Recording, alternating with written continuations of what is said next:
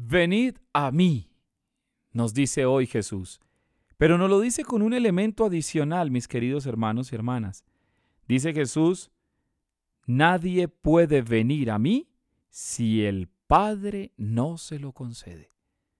Así que la invitación de Jesús tiene una condición, hermanos, y es abrirse a la experiencia del Padre.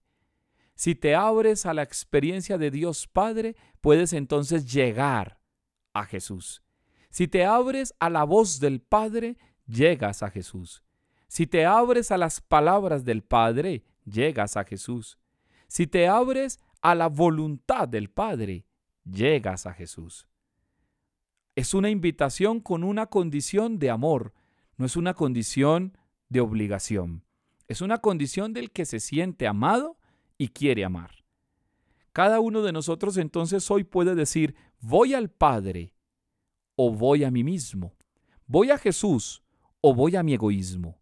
Voy hacia Jesús y los hermanos o me quedo replegado en mis propias maneras de ver la vida.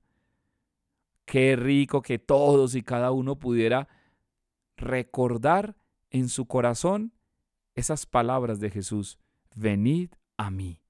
Ya no lo había dicho la semana pasada que el que venía a Él encontraría descanso.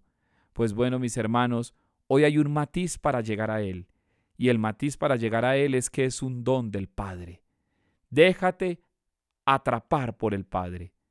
Decía San Francisco de Asís a los hermanos que querían buscar la orden franciscana que solamente podían llegar por inspiración divina.